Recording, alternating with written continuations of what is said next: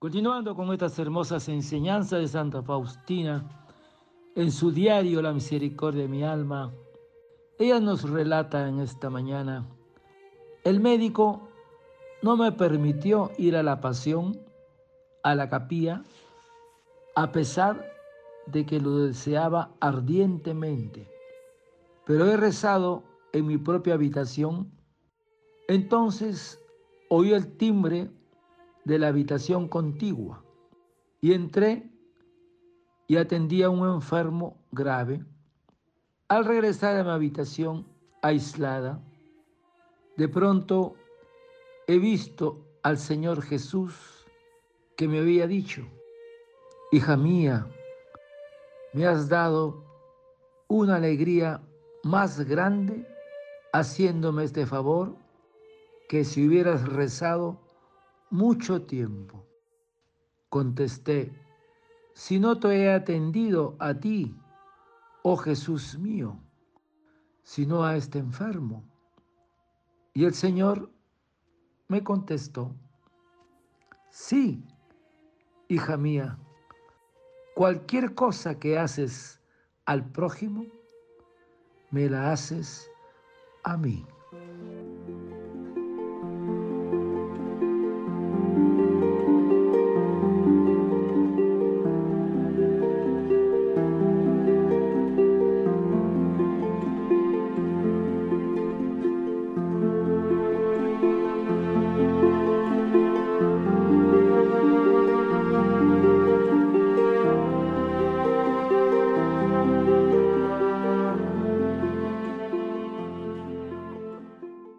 Del diario de Santa Faustina, ella nos relata, pero si no te he atendido a ti, oh Jesús mío, sino a este enfermo.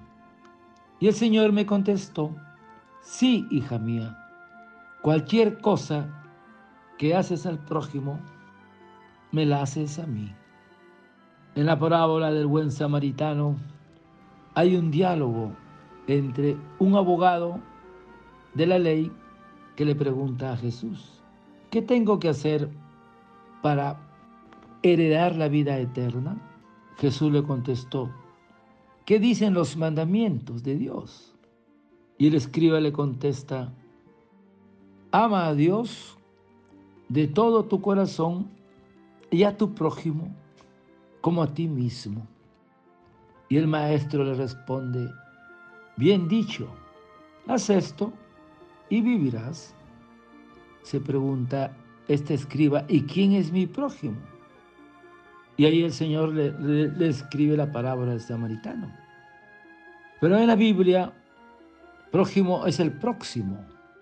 Es cualquier ser humano que esté necesitado de nuestra ayuda o comprensión. El verdadero amor al prójimo no tiene prejuicios o barreras, ni raza, ni de religión, ni de familia, para prestar ayuda incondicional a quien lo necesite. Señor, ¿cuántas veces he pasado de largo ante el dolor ajeno sin conmoverme ni prestarle la ayuda que habría podido brindarle.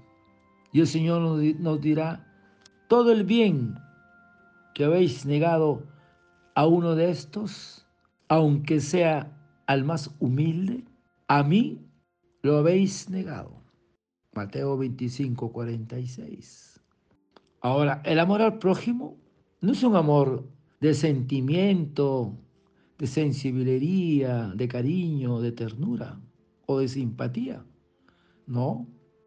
El amor al prójimo es un amor volutivo, es decir, de voluntad, de sacrificarse por el prójimo buscando su propio bien.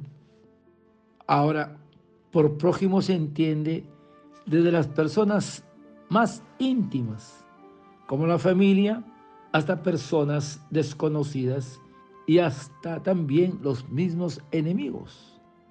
Porque la caridad se hace con sacrificio y desinteresado que solo busca aliviar el dolor del prójimo, llevar paz y consuelo a su alma.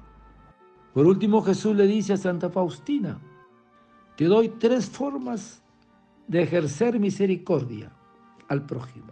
La primera, la acción. La segunda, la palabra. Y la tercera, la oración.